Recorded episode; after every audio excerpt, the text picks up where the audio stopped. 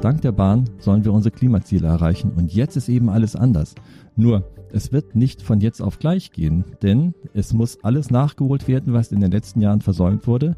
Und leider, leider, leider, wir kennen es von der Bahn, es dauert. Das heißt, wenn wir jetzt Zug fahren, werden wir künftig erstmal noch mehr Engstellen erleben, noch mehr Baustellen, noch mehr Ersatzverkehre.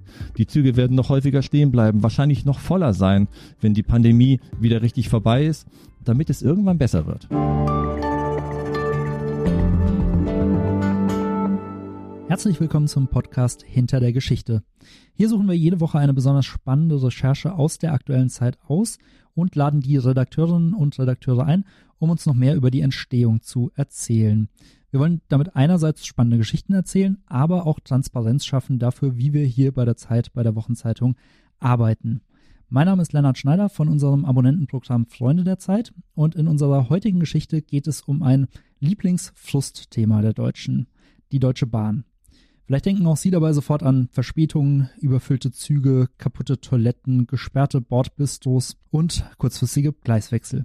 Daran soll sich in den nächsten Jahren aber einiges ändern, denn Deutschland soll bis 2045 klimaneutral werden und die Deutsche Bahn spielt auf dem Weg dahin eine ganz entscheidende Rolle.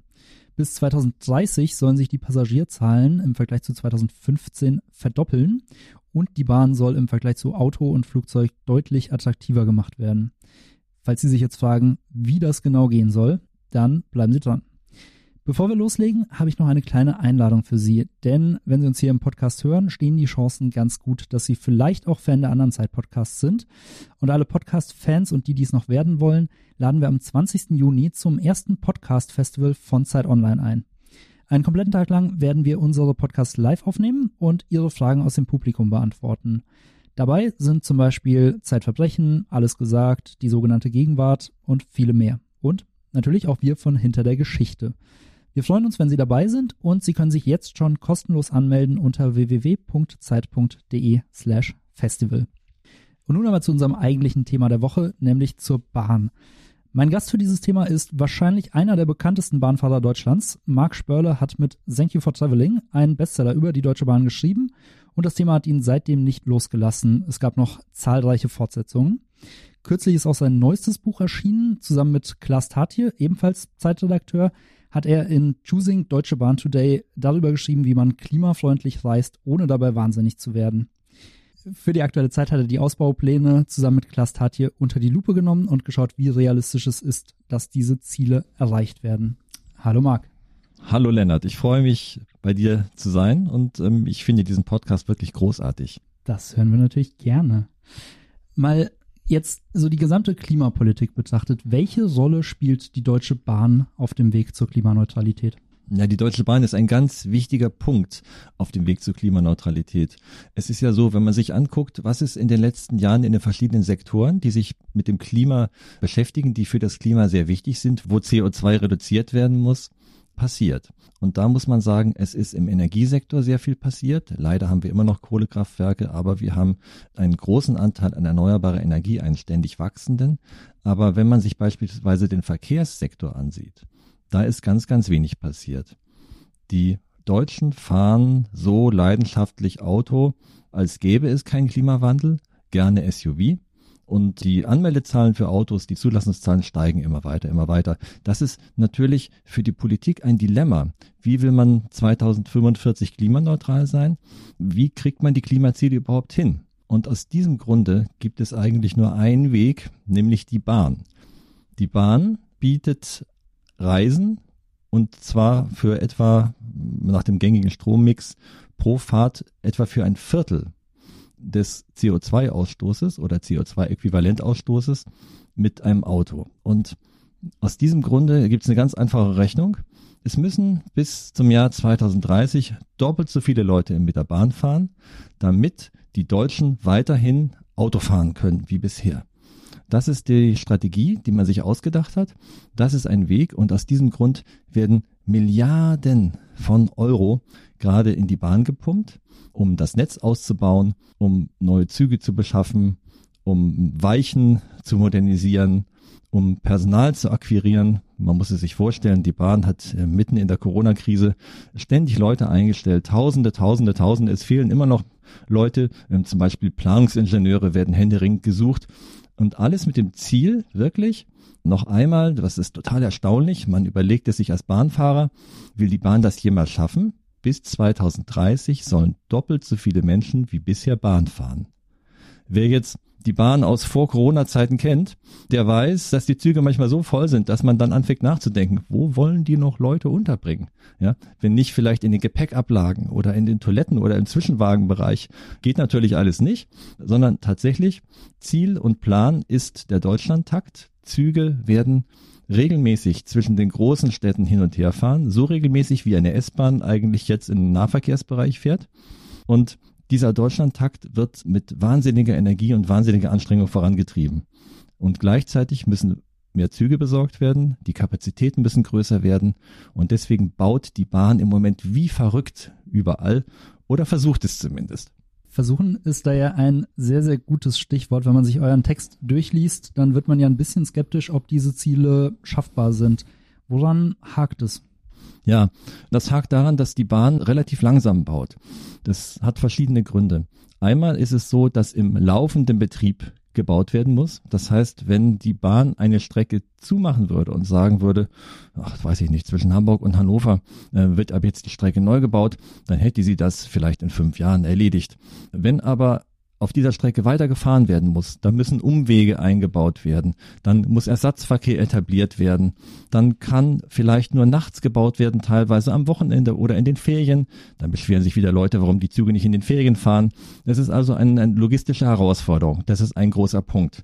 Die zweite Sache ist, es gibt das Problem, dass der Bahn Ressourcen fehlen. Ressourcen im Moment nicht an Geld. Das kommt sehr von der Politik und das wird noch mehr kommen. Da gibt es also einen Konsens, sondern personelle Ressourcen.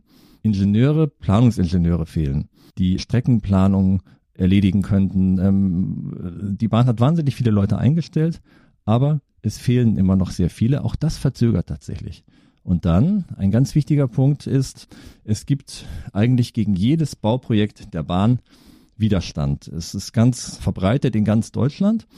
Und ähm, es ist so ein bisschen das St. Florians-Prinzip. Die Leute finden die Bahn gut. Die Leute finden es wunderbar, dass die Verkehrswende kommt. Sie möchten, dass wir die Klimaziele erreichen. Sie möchten auch, dass ihre Kinder und Kindeskinder ähm, gut leben können bei uns. Aber sie möchten nicht, dass die Bahn hinter ihren Gärten vorbeifährt. Wie reagiert die Bahn auf diesen Widerstand? Ja, die Bahn ist da im Vorfeld schon sehr ähm, planungs- und verhandlungsbereit aufgestellt. Es gibt also ähm, eine frühzeitige Bürgerbeteiligung ähm, schon seit Jahren, seit der Sache mit Stuttgart 21, wo es dann im laufenden Bauverfahren zu wahnsinnigen Protesten kam, die alles verzögert haben und an denen wir heute noch Freude haben, ist die Bahn dabei, Bürger Anwohnerinitiativen sehr, sehr frühzeitig einzubeziehen. An runden Tischen, in Vorgesprächen, um zu gucken, was kann man machen, wo kann man Ausgleich finden. Das dauert aber auch wieder. Das kann manchmal Jahre dauern. Und dann gibt es immer wieder Initiativen, die sagen, nein, ich möchte nicht eine fünfeinhalb Meter hohe Schallschutzwand hinter meinem Haus haben, sondern ich möchte etwas anderes. Ich möchte optimalen Lärmschutz. Und das ist beispielsweise ein Tunnel. Also etwas, was vielleicht fünf bis zehnmal so teuer sein kann. Und dann gibt es Gerichtsprozesse und das Ganze verzögert natürlich manches Bauprojekt dann doch ziemlich. Du hast Stuttgart 21 schon erwähnt und äh, wenn man sich mal die Großbauprojekte der letzten Jahrzehnte anschaut, gab es ja wirklich überall Bürgerwiderstand. Glaubst du, dass Stuttgart 21 so ein bisschen auch Auslöser oder Vorbild für viele dieser Bürgerbewegungen ist? Ja, Stuttgart 21 ist schon ein bisschen ein Vorbild für ähm, den Widerstand des vernünftigen Menschen, denn es gibt mittlerweile sehr, sehr viele Leute, die sagen, um Gottes Willen, auf was haben wir uns da eingelassen? Aber es gibt kein Zurück. Stuttgart 21 muss weiter gebaut werden, weil so viel investiert worden ist. Jetzt zurück könnte man nicht mehr. Ähm, es gibt aber viele Menschen, die daraus gelernt haben und die gesagt haben, warum sollen wir und jetzt wir im Sinne auch die Steuerzahler, denn wir alle bezahlen Stuttgart 21 noch weiter, für so ein Projekt zahlen, wo man doch das, was man hätte haben wollen, nämlich dass Züge besser queren können, dass es mehr Gleise gibt, bessere Verbindungen, bessere Anschlüsse, auch um einen viel, viel geringeren Preis hätten haben können. Es geht um Prestigeprojekte, die schon vor langer Zeit beschlossen wurden. Das ist eigentlich nicht mehr zeitgemäß. Und das können wir uns, wenn ich jetzt auf den Horizont gucke, bis 2030, bis 2045, eigentlich finanziell auch nicht leisten. Es wäre eigentlich gut, wenn das Geld, was nach Stuttgart 21 fließt, in andere Projekte könnte. Geht aber nicht. Es wird natürlich weitergebaut. Es ist ja schon fast fertig, heißt es ja immer wieder. Gibt es denn irgendeinen Weg aus diesem Paradox raus, also dass gebaut werden muss, dass es aber irgendwie sehr schwierig, sehr teuer und fast unmöglich ist? Ja, wir haben uns dazu für unseren Text auch mit ähm, verschiedenen Experten unterhalten. Und es gibt verschiedene Punkte, an denen man vielleicht noch ein bisschen drehen könnte. Aber vorweg ist es so, die Bürgerbeteiligung beziehungsweise der sehr verbissene Widerstand von Menschen gegen Infrastrukturprojekte. Das betrifft zum Teil auch Straßen, es betrifft aber sehr, sehr stark auch die Bahn.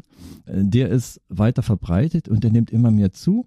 Der nimmt umso mehr zu, übrigens, als die Menschen aufgeklärt sind und als die Menschen gebildet sind. Das kann man auch bei bestimmten Gegenden sehen. Es gibt Gegenden, da führt ein und dieselbe Bahntrasse durch, da gibt es weniger Widerstand und dann ist ein Stückchen weiter ein Ort, mit Menschen, die etwas besser situiert wohnen und die wehren sich ganz, ganz heftig. Also das wird es immer geben und da gibt es auch keine richtige Lösung, denn natürlich ist es auch das gute Recht von Menschen bei uns, die Möglichkeiten, die Gerichte bieten und die ihnen das Verwaltungsrecht bieten, auszuschöpfen, damit sie ihrem Recht kommen. Das ist völlig klar. Was man machen müsste, und was gut wäre, wäre, wenn die Planungs- und Abstimmungsprozesse noch schneller gehen würden im Vorfeld. Das ist ein großer Bereich dass man gucken könnte, wie kann man das raffen? Dazu braucht man wiederum aber wieder mehr Leute, die teilweise bei der Bahn fehlen. Das ist das große Dilemma. Vielleicht müsste man an den Universitäten auch mehr Bahningenieure ausbilden oder die Politik müsste die Universitäten verpflichten, mehr Bahningenieure auszubilden. Das ist so ein bisschen der Kasus Knaxus dabei.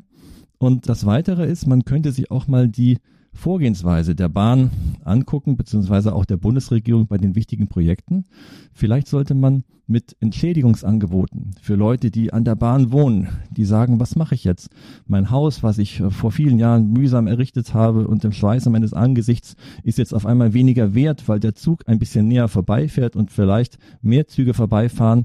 Vielleicht sollte man sich überlegen, dass man, statt es auf jahrelange Prozesse ankommen zu lassen, solchen Leuten relativ schnell eine Entschädigung anbietet und sagt, hier komm, ähm, was ist der Wertverlust deines Hauses? Wir zahlen dir das Geld drauf, wenn du es verkaufen willst oder wir kaufen es dir ab, so dass du umziehen kannst und deine Ruhe hast. Das würde vielleicht der Allgemeinheit, dem Klima, der Umwelt und unserer Zukunft vielleicht auch ganz gut tun, wenn man sich sowas überlegen würde. Wenn wir uns mal die Ursachen des Ganzen anschauen. Äh, die Tatsache, dass jetzt so viel gebaut werden muss, dass so viel investiert werden muss, liegt ja daran, dass die Bahn über die letzten Jahrzehnte wirklich zugrunde gespart wurde im Zuge der Privatisierung. Was glaubst du, ist da schiefgelaufen? Schon als man die Bahn privatisiert hat, 1994, als die alte Bundesbahn zur Deutschen Bahn wurde und die Reichsbahn der ehemaligen DDR mitgenommen wurde in diesen neuen Konzern, hat man sich überlegt, dieser neue Konzern muss an die Börse. Der Börsengang, das war so damals das ja, Heil, äh, den man gesucht hat, weil man endlich wollte, dass die Bahn Gewinn macht. Und die Politik hat äh, das sehr vorangetrieben. Die Bahnmanager und der Bahnchef, der jeweilige, sind immer die Ausführenden bei der Bahn. Und in Folge wurde bei der Bahn gespart, dass es krachte. Das heißt, die Schienen wurden vernachlässigt, ähm, was die Instandhaltung betrifft. Es wurden Schienenstrecken, die sich im Moment nicht rentierten, abgebaut. Man investierte gar nicht mehr in neue Züge, in Menschen eigentlich auch nicht. Und das heißt, der Konzern wurde schlank gespart, um Gewinne abzuwerfen, damit man an die Börse gehen konnte. Und das Ganze war sehr, sehr, sehr auf Verschleiß gefahren. Als der Börsengang dann abgesagt wurde, hatten wir quasi dann die Ergebnisse, die wir heute noch haben. Es fehlen an Zügen, es fehlen an Schienen, es fehlt an Menschen. Da ähm, haben wir heute noch mit zu tun. Und mittlerweile ist es aber so, dass die Politik sich im Folge des Klimawandels besonnen hat, der Bahn eine ganz, ganz neue Rolle zukommen zu lassen. Also eine Rolle vom ähm, Stiefkind zum Hoffnungsträger für die Zukunft. Dank der Bahn sollen wir unsere Klimaziele erreichen. Und jetzt ist eben alles anders. Nur, es wird nicht von jetzt auf gleich gehen, denn es muss alles nachgeholt werden, was in den letzten Jahren versäumt wurde. Und leider, leider, leider, wir kennen es von der Bahn, es dauert. Das heißt, wenn wir jetzt Zug fahren, werden wir künftig erstmal noch mehr Engstellen erleben, noch mehr Baustellen, noch mehr Ersatzverkehre. Die Züge werden noch häufiger stehen bleiben, wahrscheinlich noch voller sein, wenn die Pandemie wieder richtig vorbei ist, damit es irgendwann besser wird. Also das Zugfahren wird jetzt erstmal nicht attraktiver. Das Zugfahren wird erstmal nicht attraktiver werden, aber wir haben die Hoffnung, dass es in einiger Zeit wunderbar ist. Ein wichtiger Schritt auf dem Weg dahin ist der geplante Deutschland-Takt. Würdest du uns da mal kurz abholen, was es damit auf sich hat, wie das funktioniert? Ja, der Deutschlandtakt ist das Prinzip S-Bahn eigentlich. In der Schweiz hat man diesen Takt wunderbar eingeführt. Schon vor einigen Jahren hat man auch wahnsinnig viel in die Züge investiert. Da fahren die Züge eigentlich immer zur selben Zeit in die großen Bahnhöfe ein und verlassen die großen Bahnhöfe immer zur selben Zeit in einem Takt von einer halben Stunde, eine Stunde, zwei Stunden. Das gesamte Netz ist darauf optimiert. Und das Tolle ist, so werden alle Anschlusszüge erreicht, denn auch die jeweils angehängten Verkehrsverbünde bis hin zu den Seilbahnen richten sich nach dem Takt dieser Züge, die einfahren in die Bahnhöfe. Das heißt, ich kann ohne Verzögerung von einem Ort an den anderen in der Schweiz per Bahn kommen, per S-Bahn, per Straßenbahn, per Seilbahn wenn alles klappt. Und die Schweiz hat eine sehr hohe Pünktlichkeitsquote. Das ging aber nur mit wahnsinnigen Investitionen in das Netz, in die Technik, in die Optimierung der Strecken. Denn man muss ja erreichen, dass Züge tatsächlich innerhalb, ich sag mal, von 50 Minuten von einem Ort an den anderen kommen, um diesen Takt einzuhalten. Ja, ähm, es hieß ganz lange, dass das in Deutschland nicht möglich wäre. Es ist aber möglich, haben mehrere Untersuchungen ergeben. Und die Politik hat deswegen den Schalter umgelegt bei uns und hat gesagt, wir machen und wir wollen auch den Deutschlandtakt. Wir wollen zwischen großen Städten Fernzüge fahren lassen in Abständen von einer halben Stunde oder von einer Stunde so verlässlich wie S-Bahnen, dass man einmal sich die Abfahrtzeiten wahnsinnig gut merken kann, dass es vielleicht auch nicht so schlimm ist, wenn man einen Termin hat, der eine Stunde länger dauert und so, dass die Anschlusszüge in jedem Fall erreicht werden. Also großer Punkt für die Bahn, wahnsinnig mehr Verlässlichkeit. Das ist das große Ziel, was dahinter steckt. Ab wann soll es soweit sein? Das möchte man sukzessive einführen, ja. Im Jahr 2030 wäre das natürlich super, wenn das alles steht. Es gibt schon Bestrebungen, das jetzt schon zu machen. Man hat zwischen Hamburg und Berlin einen dichteren Takt eingeführt schon. Da wird jetzt allerdings erstmal gebaut. Das verzögert sich nochmal ein bisschen. Das wird aber peu à peu kommen, je nachdem, wenn die Strecken fertig sind mit Mobilität und Klimawandel kommen ja zwei politische Großthemen hier zusammen. Und ihr schreibt in eurem Text ja auch, dass der Ausbau der Bahn eines der großen Projekte für die kommende Bundesregierung ist. Glaubst du, dass das ein großes Wahlkampfthema wird? Und wie stellen sich die unterschiedlichen Parteien da gerade auf? Gibt es da große Differenzen? Naja, es ist ja schon zum Wahlkampfthema geworden. Annalena Baerbock hat ja gefordert, dass eigentlich Kurzstreckenflüge nicht mehr stattfinden sollten, sondern man stattdessen die Bahn nehmen sollte. Und ähm, das macht in den Parteien natürlich schon Ärger. Herr Laschet von der CDU hat das ja als populistisch empfunden, diese Aussage, und sagte dann noch einmal an anderer Stelle, hm, das ist aber schade, wenn die Leute, die nicht so viel Geld verdienen, nicht mehr fliegen können. Und ähm, so sind die Lager also aufgestellt und das wird ein Wahlkampfthema werden. Es wird ähm, reingehen und wir werden gucken und wir hoffen, dass, also wir hoffen als Bahnfahrer, dass ein Kompromiss herauskommt, mit dem wir gut davonkommen und ähm, der uns auch hilft, die Klimaziele zu erreichen und der uns auch äh, in die Lage bringt, entspannt Bahn fahren zu können damit man in Zukunft auch Flüge einsparen kann, ist es sehr wichtig, dass die Bahn auch nicht nur in Deutschland im sauberen Takt und pünktlich läuft, sondern dass man auch innerhalb Europas zumindest mal äh, mit der Bahn gut vorankommt. Und im Moment ist das ja teilweise echt noch eine Katastrophe. Also ganz schwierig, überhaupt erstmal die Tickets dann zu kaufen über verschiedene Verbunde hinweg. Wenn sich ein Zug verspätet, dann verfällt teilweise ja auch das Anschlussticket. Ist da was geplant, dass man auf europäischer Ebene ein besseres Netz hinbekommt und es frustfrei macht? Ist es auf jeden Fall. Es gab einen Schienengipfel, an dem auch Angela Merkel teilgenommen hat, die gesagt hat, der Bahn gehört die Zukunft. Ähm, also nicht dem Auto gehört die Zukunft, sondern der Bahn gehört die Zukunft. Der kleine Unterschied. Und dieser Schienengipfel drehte sich um die Wiedereinführung der Trans-Europa-Expresse. Das kennen einige von uns vielleicht noch so aus Kindertagen. Das waren die Züge, die durch ganz Europa fuhren, zum Beispiel von München nach Paris oder von Stockholm nach Mailand, in dem man ziemlich lange unterwegs war, mit dem man aber ziemlich günstig Europa sehen, besuchen und durchfahren konnte und viele Menschen auf diesem Weg kennenlernen konnte. Diese Züge soll es bald wieder geben. Sie sollen nur schneller fahren, sie sollen komfortabler sein und dieser Schienengipfel, dieser Europaschienengipfel drehte sich darum, wie man das am besten bewerkstelligen kann. Das soll relativ bald kommen. Es sollen zum Teil bisher schon vorhandene Strecken genutzt werden, bisher schon vorhandene Züge genutzt werden. Bald also werden alle, die das schon lange vermisst haben, tatsächlich wieder richtig toll im Zug durch Europa fahren können. Lustigerweise klingen ja viele Ideen so, als würde man jetzt einfach wieder zurück in eine gute alte Zeit reisen. Ja, das ist wahr. Es ist die gute alte Zeit, die ähm, noch die Zeit war, bevor man ganz, ganz billig mit dem Flugzeug fliegen konnte. Insofern gibt es tatsächlich diesen Zusammenhang. Und man weiß immer wieder, ähm, Ausstoß von Treibhausgasen, ähm, die Klimaschädlichkeit von Flugzeugen ist ungemein größer und deswegen das zurück zur Bahn.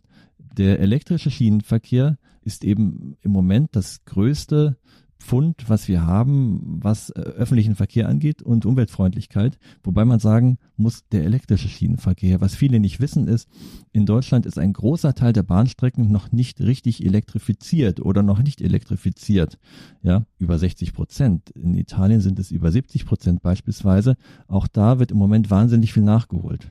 Eine große Veränderung im ähm, deutschen Verkehr in den letzten Jahren war ja auch die Einführung von Fernbussen. Plötzlich hat man auf allen Autobahnen grüne Busse fahren sehen. Und an eurem Text ist auch eine kleine Grafik abgebildet, was den Treibhausgasausstoß von verschiedenen Verkehrsmitteln angeht. Und der Fernbus liegt mit dem Zug ja zumindest mal in der Dimension gleich auf. Welche Rolle könnte dem denn zukommen im Mobilitätsmix? Ja, was den Fernbus angeht, gab es einige Untersuchungen, nach denen der Fernbus mehr Treibhausgase ausstößt als eine Fahrt mit der Bahn. Aber es gab auch Untersuchungen, bei denen das anders ist, bei denen der Fernbus etwa gleich auf mit der Bahn ist. Dazu muss man natürlich sagen, das Reisen in der Bahn ist aber dennoch komfortabler. Man kann durch den ganzen Zug gehen, es gibt ein Bordbistro und ähm, noch ein großer Punkt, wenn es gut läuft, ähm, wird man nicht mehr im Stau stehen. Deine Bücher sind ja zum Teil auch als Ratgeber konzipiert. Das heißt, äh, du hast eigentlich ein paar gute Tipps über die letzten Jahre gesammelt, wie man frustfrei Bahn fährt.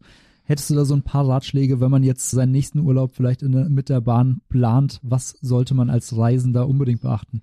Ja, es sind eigentlich verzweifelte Ratgeber oder Ratgeber, die aus der Not geboren worden sind. In unserem Buch ähm, haben Klaas Tatje und ich auch so ein paar Sachen aufgeführt, ähm, die da immer wieder vorkommen. Es sind die alten Ratschläge jedes Bahnfahrers. Buche eigentlich eine Strecke nur dann, wenn du nicht umsteigen musst. Wenn du eine Strecke buchst, wo du umsteigen musst und du kommst nicht drumherum, ähm, buche so, dass du mindestens zwei Züge Luft hast, wenn aus dem ersten nichts wird. Ja, und was auch immer sehr, sehr gut ist, denn das Bordbistro ist eine Option, aber keine Verpflichtung einen Notvorrat dabei zu haben. Also wenn ich zum Beispiel Bahn fahre, habe ich immer Nüsse dabei, Schokolade, einen kleinen Trinkwasservorrat. Ich habe auch, ähm, wenn es Winter werden könnte, und das kann es in Deutschland schnell, ähm, entsprechende Kleidung dabei. Ich habe sogar eine Zeit lang immer Wechselwäsche dabei gehabt, weil ich in verschiedene ähm, Baustellen geraten bin. Da hat es immer sehr, sehr lange gedauert.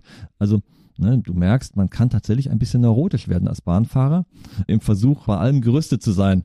Ich habe auch mal Leute kennengelernt, die hatten immer einen kleinen Hammer dabei, um im Notfall, wenn der Zug stehen bleibt auf der Strecke und man lange nicht rauskommt, das Fenster einhauen zu können und ähm, flüchten zu können. Ja, ähm, das halte ich natürlich für übertrieben ist, glaube ich, von der Deutschen Bahn auch nicht unbedingt so gerne gesehen. Wahrscheinlich nicht. Und würde wahrscheinlich den Verkehr auch eher für die anderen Mitreisenden noch äh, frustiger gestalten. Jetzt hast du, wie gesagt, ja schon viele Bücher über die Bahn geschrieben und wahrscheinlich hast du auch schon Ideen für die nächsten fünf Bücher. Was glaubst du, worüber du in den nächsten Jahren noch schreiben wirst? Gibt es noch irgendwas, was du noch nicht abgehandelt hast? Ich finde, ähm, das alltägliche Erleben von uns, die Bewältigung des Alltags, was da für Tücken passieren können und wie wir zurechtkommen, wahnsinnig spannend eigentlich. Ja. Und ähm, ich bin sicher, da fällt mir in den nächsten Jahren auch wieder was ein. Also das Thema Bahn wird dich nicht loslassen. Das Thema Bahn wird mich wahrscheinlich nicht loslassen, aber ja, die Bahn lässt mich ja auch nicht los. Vielen Dank, lieber Marc, für das Gespräch. Sehr gerne. Vielen Dank auch Ihnen fürs Zuhören. Ich hoffe, Ihnen hat die Folge gefallen. Am besten abonnieren Sie unseren Podcast da, wo es Podcasts gibt, also bei Apple Podcasts, Spotify, in der Podcast-App Ihrer Wahl, dann verpassen Sie keine Folge mehr. Und dieser Podcast ist ja auch nur ein Teil unseres Abonnentenprogramms Freunde der Zeit. Falls Sie mehr wissen wollen, dann schauen Sie doch gerne mal unter www.freunde.zeit.de vorbei.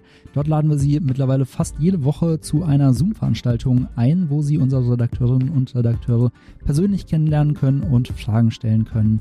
Zum Beispiel haben wir nächste Woche eine Veranstaltung rund ums Reisen und in der Woche darauf haben wir zusammen mit unserem Chefredakteur und Florian Ellis einen Abend zu ihrem neuen Podcast, der heißt Augen zu und es wird um Kunst gehen.